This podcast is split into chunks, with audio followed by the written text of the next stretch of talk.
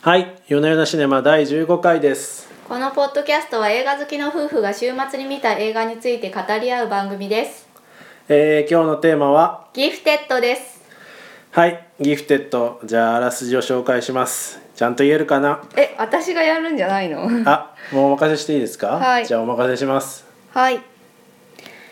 えーフロリダで叔父のフランクと共に暮らす7歳のメアリーは数学の天才児メアリーの特別な才能を知りながらフランクは普通の子供と同じように育てたいと願っていましたところがフランクの母メアリーのお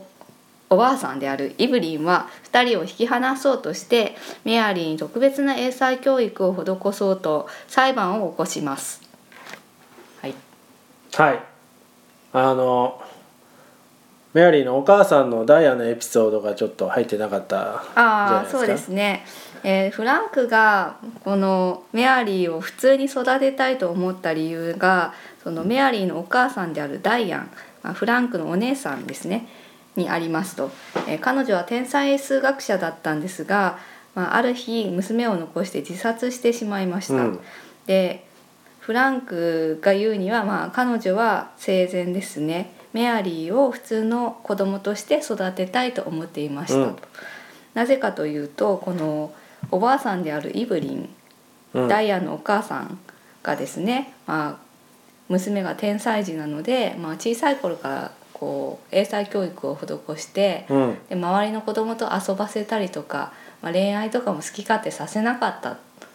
で彼女は自由に生きることができなかったわけですよ。そうですねでそれに対してやっぱり彼女はいろいろ思うところがあったわけで、うん自分の子供はそうはさせたくないと思っていたっていうことなんですね。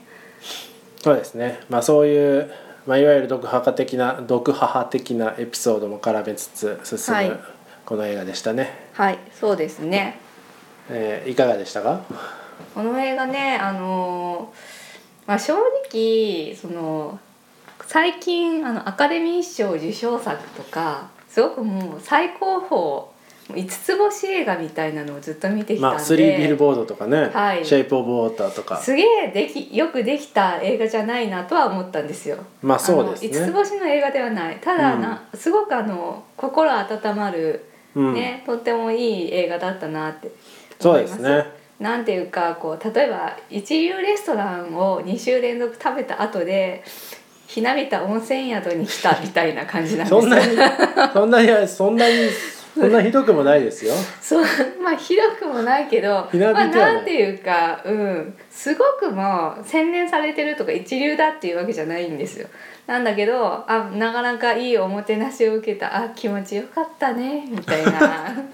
感じのほっこりさ加減があるんです、まあそうですね全く同感ですねそれはうんもうここ数週その「ノクターナル・アニマルズ」とか「スリービルボード」とか、うんもう疲れた映画疲れる映画多かったんでそうまあ、素晴らしい緊張感とねあの、まあそうそうとも言え研んでぎすけ澄どまされたような脚本とかっていうのを散々見てきたんですけど久々にリラックスして見れましたねこそうれ久々はにこういろいろとねあのもやもやんとした感じなんですけ どこのねでもあのほんほっこりさ加減がいいよねっていうそうですねやっぱりあの人間ねずっとね張り詰めたところでいると疲れちゃうんでたまにはこういうねお日様まがあね,、そうそうですたねくさん差し込むようなところでのんびりしたいっていう気持ちがあるんですでよも。そういうそういそううトークで来るんですね僕なんか今回はあのはい割と否定で来るのかなと思あったんそでうすけど、そうなんか見た瞬間はねいろいろあらが気になったんですけど文句ばっかり言ってましたよね途中で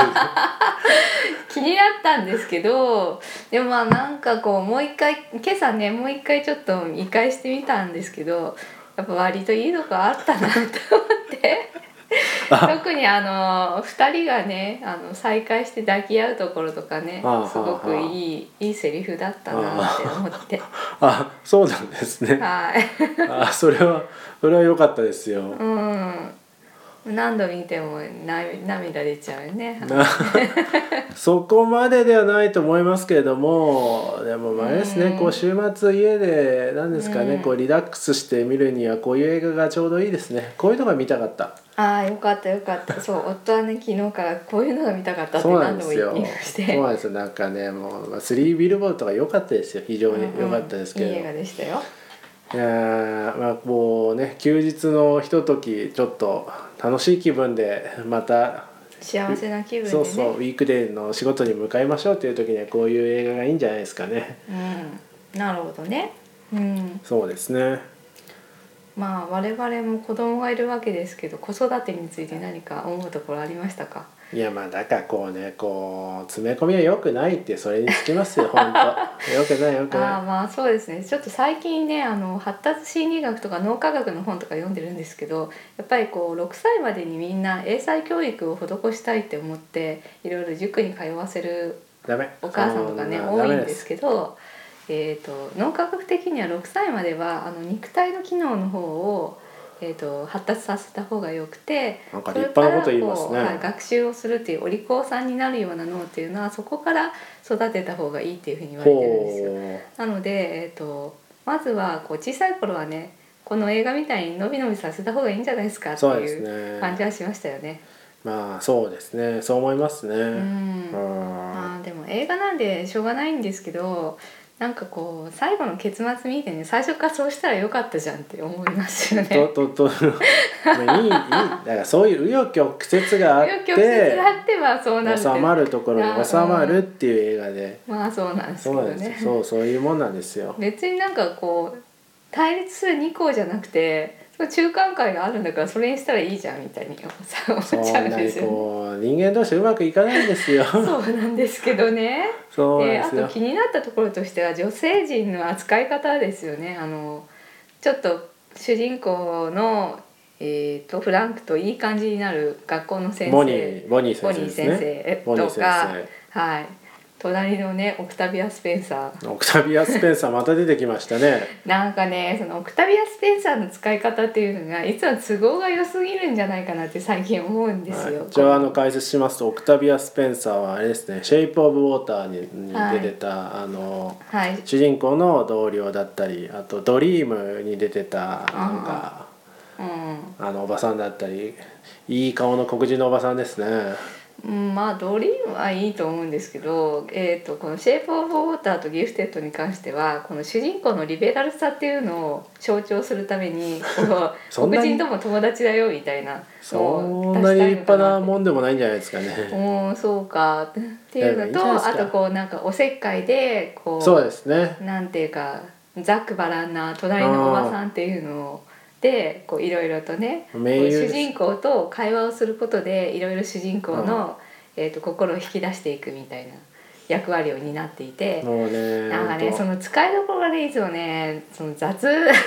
雑雑じゃあオクタビアに投げとけばいいだろうみたいなこう雑そんな感じするんですじゃよないんで。すだからオクタビアがこう食堂とかやってたら入っていきたいでしょ入っていきたいけどそうそうなんかこだうからねオクタビアに何でも丸投げするのはよくないなと思うオんですクよタね。ビアが親子丼とか作ってくれたら食べたいでしょ食べたいうまい食よべたいけどちょさっとしょっぱくてだからなんかこうちょっとそういうね使い方がいつもこううんなんつうかワンパターン化してきてるいようなや感もうじキャラがしキャラが立ってまますすよ本ね当キャラが立って素る晴らしいけどうんそうですねでボニー先生については本当にあの主人公の弱さを吐き出す口まあっていう感じになっていてそうですね、はいなんかねその使い方もいかがなもんかなって思ったんです なんですかねこのなんかつ都合のいい時にちょろって出てきてちまあなんょろっかと接骨して帰ってくる味わいを添えてるでしょ味わいを味だからわい主人公の主人公というかまあフランクですね、はいおじのフランクの方もまあちょっと心を閉ざしてるわけですようん心を閉ざしてるわけですよ心を開くためにはああいう人がねとで出てきて導いてくれるのが必要だああいうまともなうんまともな世界からやってくるとまあ、彼女がいなかったらフランクが何を考えているのかっていうのが伝わりづらいのでそうそう彼女とまあ会話のキャッチボールをすることそうそうで観客に伝えていくわけなんですけどその使い方がやっぱり雑って感じがしましたよね。 雑いいのあれであーなんかだから女の人のこう人格のあり方っていうのに対してこうやっぱりこの脚本家っていうのはちょっと雑なんじゃないかなとそ思れいはまですね別に女性だけが雑なわけじゃなくて男性も割と雑に書かれてるんで、男性も雑だったっけ っていうか、まあ、一人一人のそのキャラクター設定は、まあ、まあそこまであれですよ、なんかね、やっぱり細スリービかルくはボないーでドをす見よた後で見るとねやっぱこのキャラクターの描き方っていうのがねこう細かくはまあないですそうなそんうつそうううかねあまりね幅がないっていうか、ねまあ分かりやすいラノこラノうベ記号的な感じなんですラよノベとは言わないまでも、うんあれですよまあなんか青春小説みたいなもんなんで ああ青え春小説 ねせヤングアダルト向けなうんまあそうですねですかねはいううん、ん今10分かじゃあ時間余っちゃいましたけど何かいいことありますかね天才児の映画としかし文句ばっかり言ってた割に割とポジティブなあのトークになってびっくりしましたね結構こう反論の話になるかなと思ったんですけどうんうんそうですねまあでも確かにこう天才というトピックで言うとこう数学を突然解けるみたいな映画ってこうグッドビル・ハンティングとかありますけうどん、はいはいなんかねこう本当かって思うのは思うんですよ。よね。まあ、なるほどね多少はあると思うんですね。うん多、少はあると思うんですけど、なんかちょっとやりすぎなんじゃないのってちょっと思うんですけれどもどうなんでしょうね。なんか平方根とか教えてもらわないですぐできるのかなって思いますうよね。んまあなんか本を読んだっていう話ではありますけどねちょっとんね分かんないですねその才能才能だけでどこまでいけるのかみたいな才能はまああると思うんですけど、うん数学の違いっつうのはねどこまで出るものなんですかね分かんないですね。うんまあ、大体こう天才児の映画っていくつかまあ、いっぱいありますよね。あるんですけど、うんやっぱりこうパターンとしてその子供らしさ人間らしさっていうものと、その才能とどっちを重視すべきなのかって言って最終的にやっぱ子供らしさを大事にしようねみたいな結論になる映画が多いと思うんですよ。うーんうんまあそうかもしれないですけどこうねね、これがパターン化されちゃっていて割とこうこのギフテッドも最初から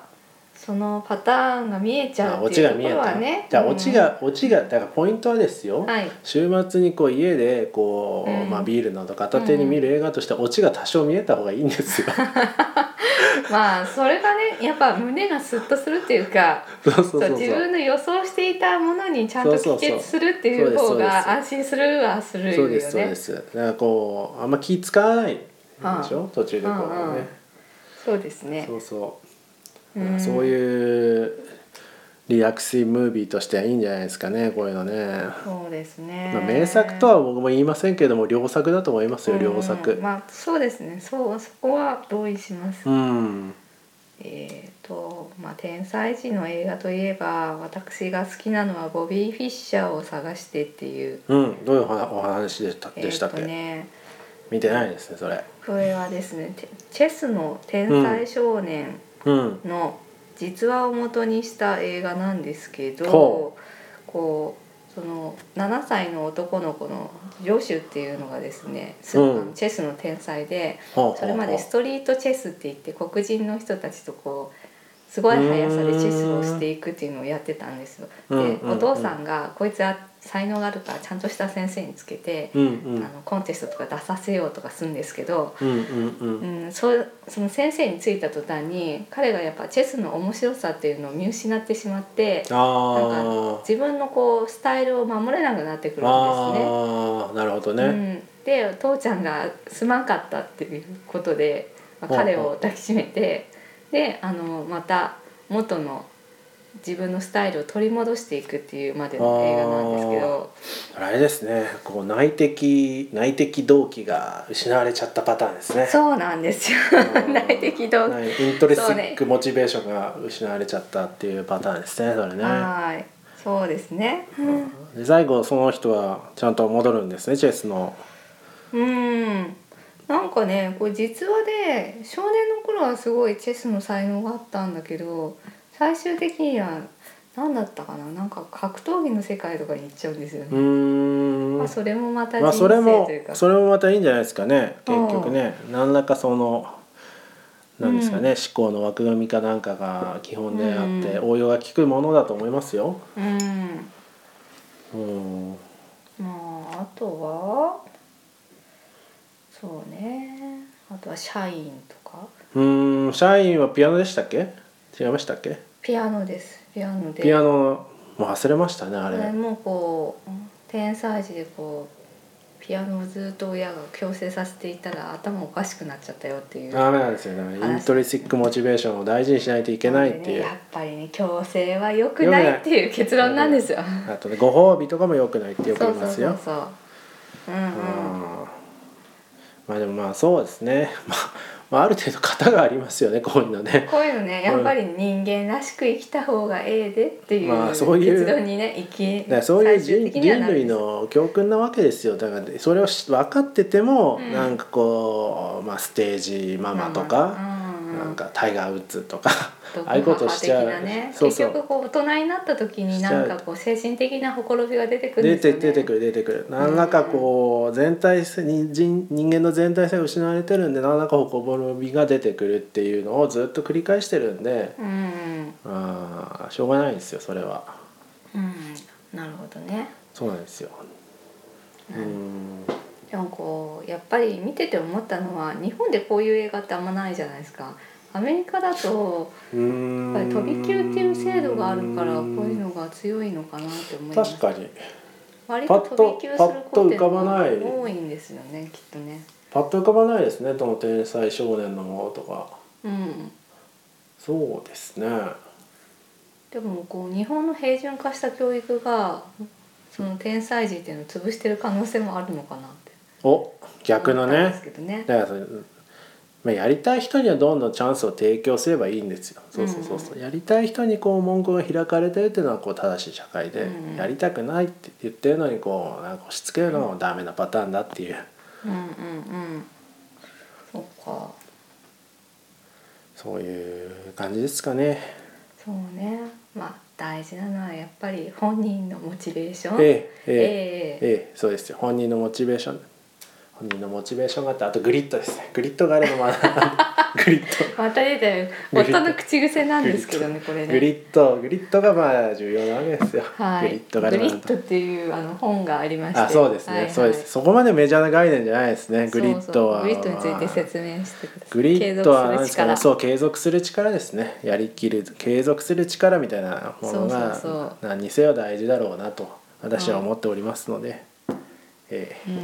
うんまあ、グリッドを持ち続けるためには幼少期に否定されずに、まあそうですね、はいそうであすのねとことんやりきる遊びそうでも何でも自分がやりたいと思ったことをずっとやりきるっていう体験が必要ですと。っていう感じですね、はい、なのでそうそうそうそうおもちゃでずっと遊んでても取り上げず に好き勝手させとけとまあまあそうですね ちょっと個別事象になるとまあいろいろあると思いますけどあのゲームとかはねゲームやりすぎると依存になっちゃうんでうんって思いますけどいやーまあそのゲームの話すると話が長くなるのでちょっと一旦置いときましょうか どんどんずれてきた。はいちょっとそのマーク・ウェブさんについてあマークウェブさんについてちょっとえっとそういえば言うの忘れてそうまでしす、た、ね。マーク・ウェブさんはっていう監督えの、まず監督ですねあマそうーですク・ウねェブさん監と監督監督です督は「500日のサマーアメイジング・スパイダーマン」シリーズのマーク・ウェブっていう監督さんで主演は「キャプテン・アメリカ」「アベンジャーズ」シリーズのクリス・エヴァンスです。でマーク・ウェブなんですけど「500日のサマー」っていうのがすごく批評家筋からも大絶賛されて日本でも小規模な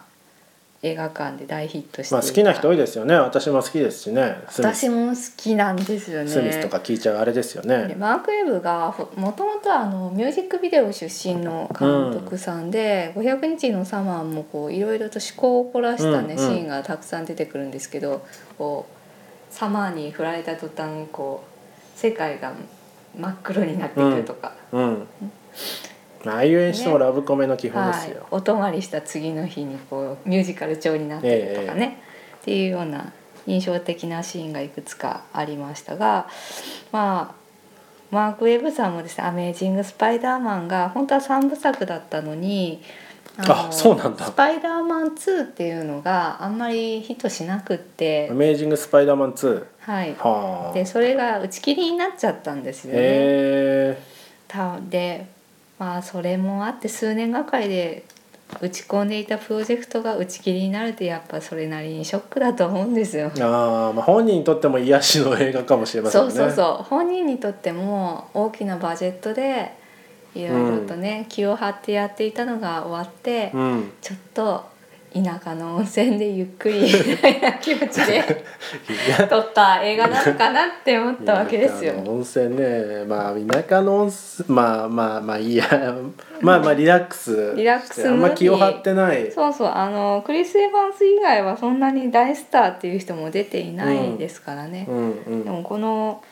7歳のねメアリーを演じた女の子がすごくねうまいですよね良かったですよねこのこの生意気なそ感うじってそういうのと色正面みたいな顔する時そうそうもそういいしですしなんかこう子供らしく弾けてるイノセント笑な顔とかも可愛くてね、イノセントな魅力とね小生意気なところがある、うんうん非常にすごく良かったですよねいい子役ですね彼これ女はねの魅力がすごくね引き立ってたなーって思いますねそうですね、うんううんん、まあそんなとこですかね今回は今回はねそうねまあまとめるとほっこりいい映画だよっていうそうですね そうですねこう、まあ田舎の温泉風味を味わうといいと思うよっていう。田舎の温泉とは言いませんけどまあ何ですかこうスターバックスでカフェモカを飲むぐらいのこうリラックス感はあると思いますのでそんなに均一化された感じではないですけど、やっぱりそうですかん、やっぱ田舎のゲストハウスくらいなんじゃないかな。ある程度型に乗ってる乗っ取ってる感じがするというまあまあ意味で型は結構もねあります。確かにそうか。そうそう型はあるね。乗っ取ってるかなっていうのもありつつ、まあ、リラックスして、あのぜひ家族やあの恋人とも楽しめる。そうね。デートでさスリービルボードとか行くとなんか大変でしょ確かにそうかも。でしょちょっとなんか嫌な雰囲気になっちゃうかもでしょだからノクターナアニマルズとかアニマルズとかねだからスリデートで行くんだったらこのギフテッドのようなね映画を心温まってね。そうそうんそうね。そうこの後食事も美味しいですよこれそうかも。二人で子育てについて語っちゃったりあとあかもねうして最高でね。すねいいと思いますね。ということでそういう作品でしたじゃあ こんなところですかねはい。はいじじゃゃあ今日はこの辺でありがとうございました。あありがとうございました